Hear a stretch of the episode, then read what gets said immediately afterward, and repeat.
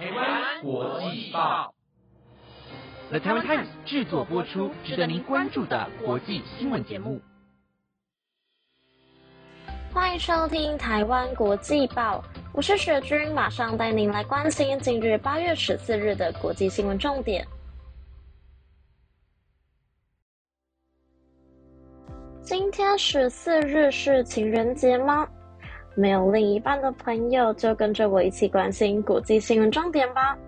今日的新闻内容有：加拿大野火烧不停，军方投入打火行列；地中海船难频传，深感悲痛。教宗促联手解决移民问题。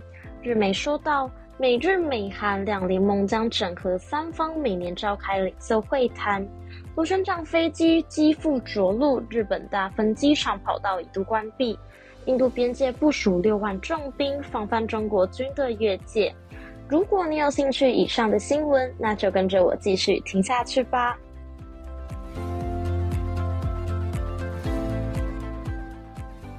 首先是今日的第一则新闻内容：加拿大野火烧不停，军方投入大火行列。加拿大军人今天被派遣到遥远的北部地区，协助扑灭数百起失控的野火。由于大火不断蔓延，当地有几个偏远社区的居民被迫逃离家园。在此同时，加拿大位于太平洋沿岸的卑诗省准备迎接热浪，预料会进一步助长火势延烧。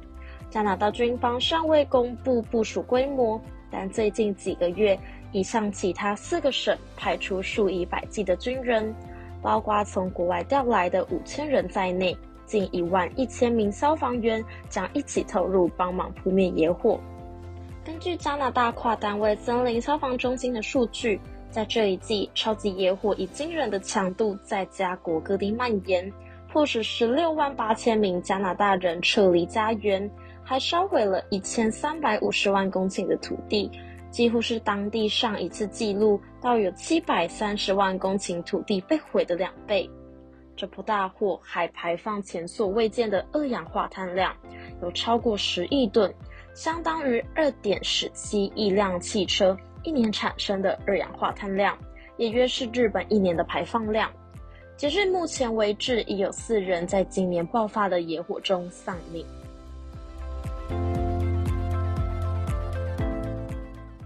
接着是第二则新闻内容。地中海船难频传，深感悲痛。教宗促联手解决移民问题。罗马天主教教宗方济各今天敦促政治人物解决地中海移民死亡的开放性创伤，称他一直在为本月烧造于海滩中丧生的四十一人祈祷。路透社报道，方济各在每周一次的三中经祈祷后说道：“我们怀着悲痛与羞愧的心情宣布，自今年年初以来。”已有近两千名男人、女人和孩童在试图抵达欧洲的途中死于那片海域。我鼓励心怀团结和兄弟情谊精神，尽力于治愈这一创伤的政治和外交力量，也赞扬那些致力预防海滩及从事难民营救的人们的努力奉献。移民试图穿越地中海前往欧洲时，经常发生致命的意外灾难。根据国际移民组织的统计，自2014年以来，有超过两万两千人在地中海死亡或失踪。据安莎通讯社报道，昨天晚上，一艘载有十三名移民的船只在附近的马雷蒂莫岛外海翻覆。意大利西西里岛的港口官员今天打捞到一具尸体，据推测，还有一人已经死亡。而法国当局也表示，昨天清晨，一艘移民船只在试图从法国穿越英吉利海峡驶往英国时翻覆，造成六人死亡，另有两人可能失联。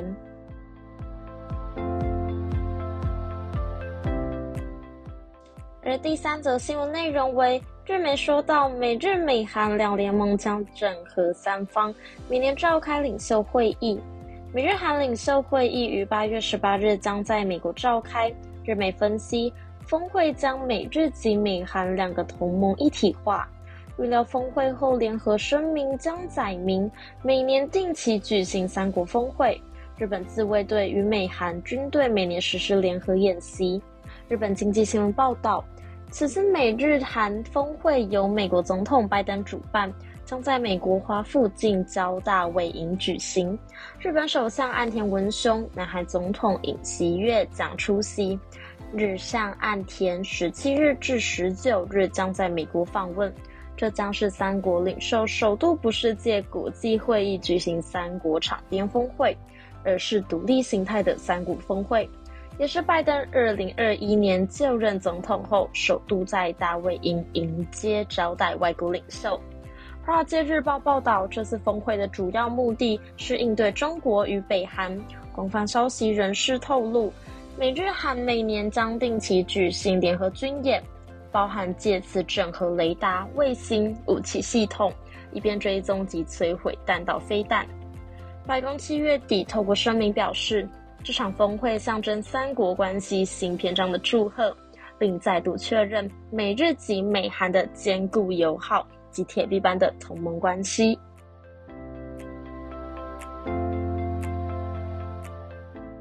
第四则新闻内容为。螺旋桨飞机机腹着陆，日本大分机场跑道一度关闭。一架小型螺旋桨飞机今天上午以机腹着陆的状态降落于日本大分机场。这起事故导致大分机场跑道一度关闭约三小时，九个航班因此取消，所幸无人受伤。日本放送协会大分放送报道。这架飞机于当地时间上午九点十九分从大分县国东市的大分机场起飞，当时正在执行训练飞行。于十点三十分左右，在降落起架没有开启的状态下，机腹着陆降落在大分机场跑道上。持有这架小型飞机的本田航空表示。机上载有一名三十多岁的男性教官以及两名二十多岁的男性受训人员。大分机场事务所表示，机上三人皆未受伤。这起事故造成大分机场跑道封锁约三小时，至下午一点三十分左右确认安全无疑虑才重启跑道。往来羽田机场等九个航班也因为这起事故被取消。日本运输安全委员会将这起事故认定为重大事件。已经派遣两名航空事故调查人员前往现场，厘清事发原因。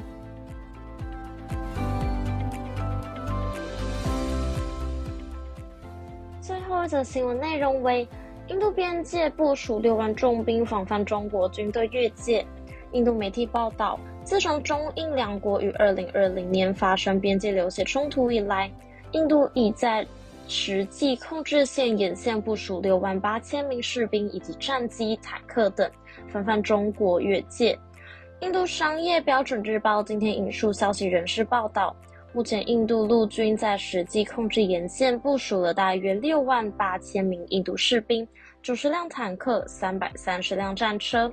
此外，印度空军也在边界附近基地部署了多支战斗中队，采攻击态势。并持续以苏凯三十、美洲虎战机和远程遥控飞行器监控中国人民解放军的动态。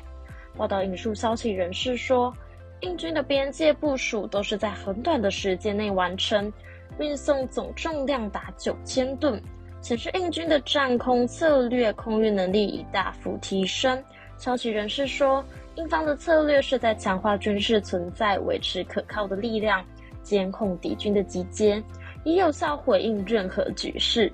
印度今年是二十国集团轮值主席，G 二十领袖峰会预定九月在新德里举行。外界预期，印中两国很快就会举办下一轮军长级会谈，希望僵局有所突破，为中国国家主席习近平届时来访创造较佳氛围。